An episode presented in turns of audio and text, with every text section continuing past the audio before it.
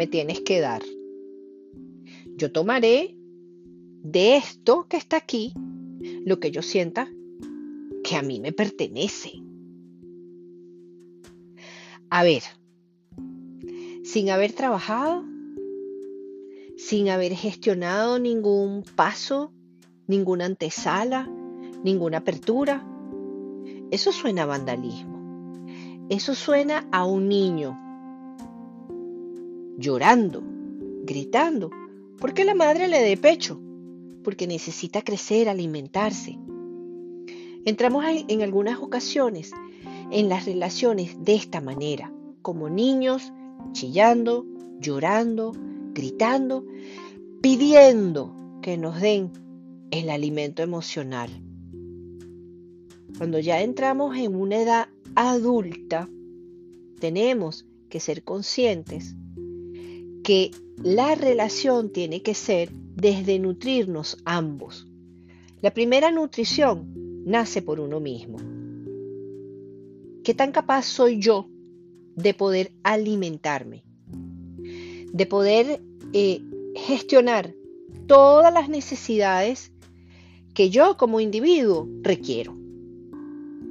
Cuando yo me hago responsable de mis propias necesidades y soy consciente de mis carencias, entonces puedo entrar con una mesa llena así como en la carta del mago, en donde coloco todo lo que yo tengo y también coloco aquello que todavía no he conquistado.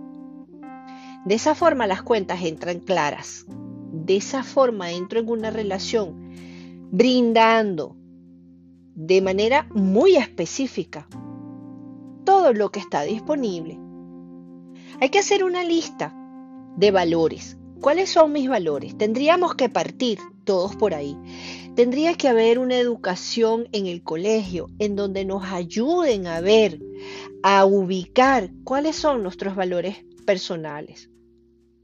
La responsabilidad, la empatía, el amor, la generosidad, la amistad. ¿Cuál es el valor que tú aportas a la relación? ¿Qué es valioso para ti? Y que el otro también venga con su carta hecha porque de esa manera vamos a saber si tenemos valores que compartimos. Al tener valores compartidos, tenemos posibilidades de crecer, porque vamos a estar hablando un mismo lenguaje. Si yo el valor de la honestidad es la que pongo encima de la mesa, pero la otra persona no lo tiene, ya vamos a entrar en desventaja, porque yo voy a aportar algo que cuando lo coloque en ese terreno no va a haber manera de que crezca.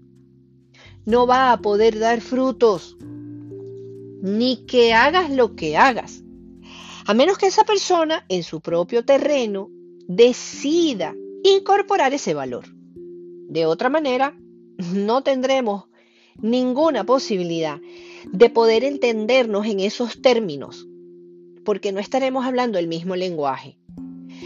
Y a partir de puntos que sean, que tengas muchos puntos de valores que no compaginen, no hay manera de colocar una semilla en ese terreno que pueda florecer como una relación.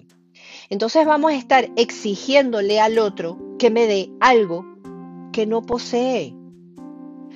Por ende, energéticamente, esa relación está destinada a que la parte que no tiene cómo dar, cómo ofrecer, pues entonces se vaya, se marche porque no hay forma ni, ni forma ni manera de poder alcanzarte a esos requerimientos.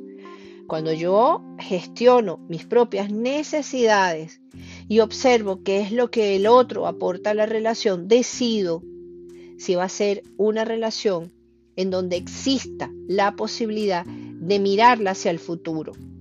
También podemos decidir que esa relación a lo mejor nos ofrezca solamente una visión de aquello que yo tengo que trabajar en mí y sea solamente ese espejo que me permite verme, verme, pero verme con la intención clara de que eso es algo que yo tengo que gestionar. Entrar desde un espacio en donde yo me sienta el conquistador. Yo vengo a conquistar estas tierras y vengo a tomar lo que yo necesito. y me lo llevo. Dejo desbastada esa tierra, desvalida esa tierra, erosionada esa tierra. Porque solamente vine a llevarme lo que yo considero que no tengo y que es bueno para mí. Ese modelo ya no es operativo. Ya nos hemos dado cuenta que no es funcional. Ahora estamos entrando en una dinámica, inclusive una dinámica astrológica, en donde todas esas estructuras antiguas, eh, mecanismos ya viejos, usados, desgastados, desde donde nosotros hemos trabajado nuestras relaciones, ya nos está diciendo, mira, es tiempo de evolucionar, tenemos que pasar a algo que sea eh, más global, más desde la contribución, la distribución, la, eh, el aporte que yo traigo. Para eso, señores, tenemos que entonces pasar por un proceso, dos procesos. El proceso que es de soltar y el proceso que es de saltar.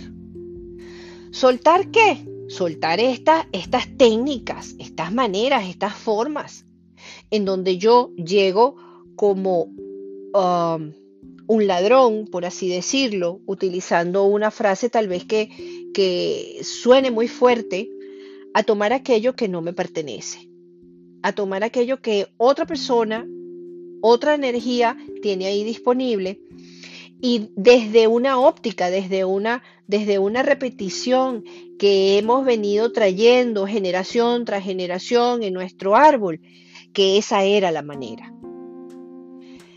Hay que hacer un stop, detenernos aquí, observar qué hace falta, qué hace falta soltar para poder saltar. Saltar obviamente trae varias emociones que tal vez no todos estamos o no estamos eh, en capacidad a lo mejor de manejar desde una manera valiente, porque saltar implica dejar muchas cosas atrás. Saltar también significa correr un riesgo, tener una angustia, visualizar unos miedos, eh, manejar una incertidumbre, no saber si voy a caer en un terreno que eh, va a ser cómodo, va a tener una hierba mórbida que donde yo voy a poder, eh, el golpe va a ser mínimo o tal vez ni siquiera exista un golpe, sino lanzarse hacia algo nuevo y aprender a volar. Esa es la invitación que nos está haciendo este nuevo procedimiento, esta nueva técnica, este nuevo planeta, esta nueva conciencia. Volar.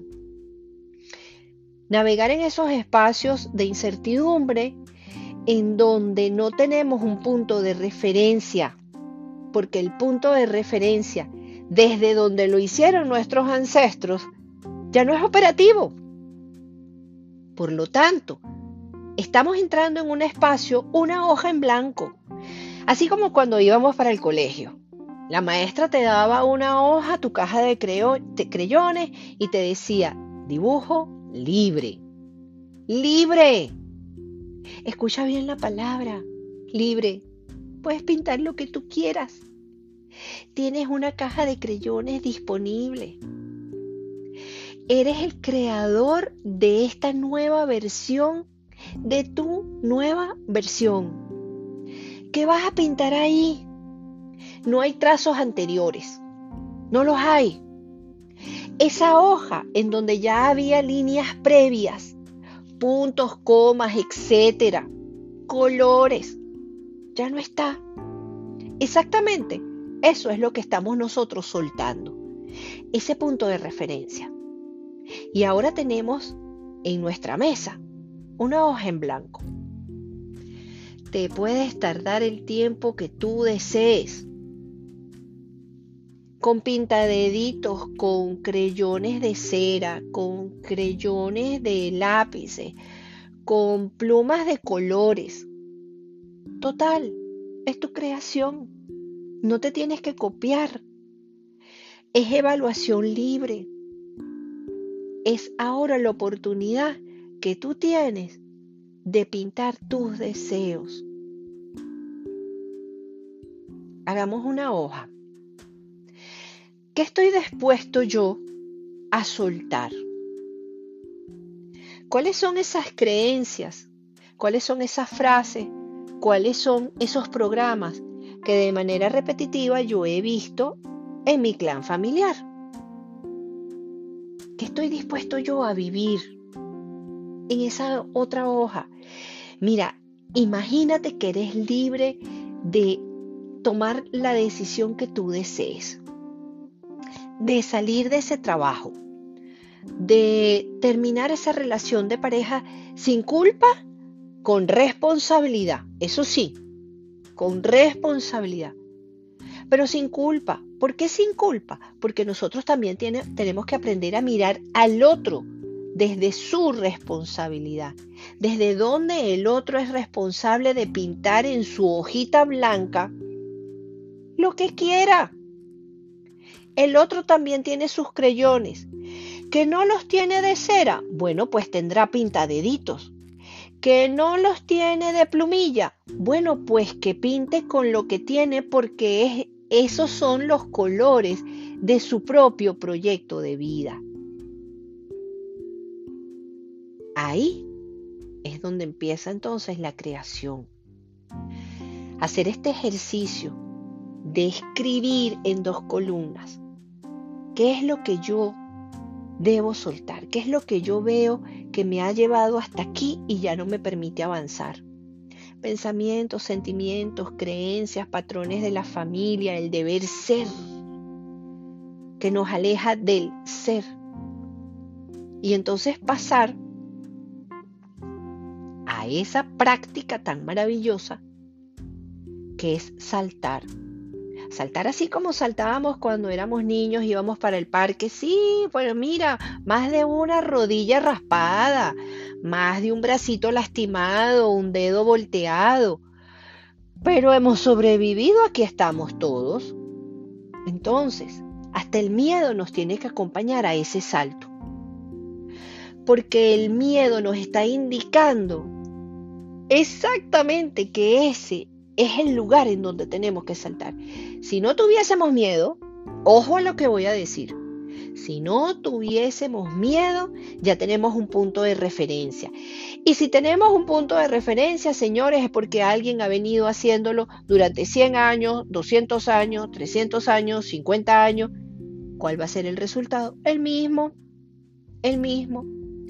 Entonces, el miedo, ese miedo que es saludable, nos está indicando exactamente que eso nunca lo hemos hecho, que eso nunca lo hemos practicado, que no tenemos un librito, que ahí nadie todavía ha escrito.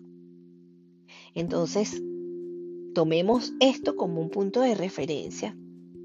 Hagamos este ejercicio, porque este ejercicio nos va a brindar la oportunidad de ver en dónde estamos y hacia dónde tenemos la posibilidad de ir.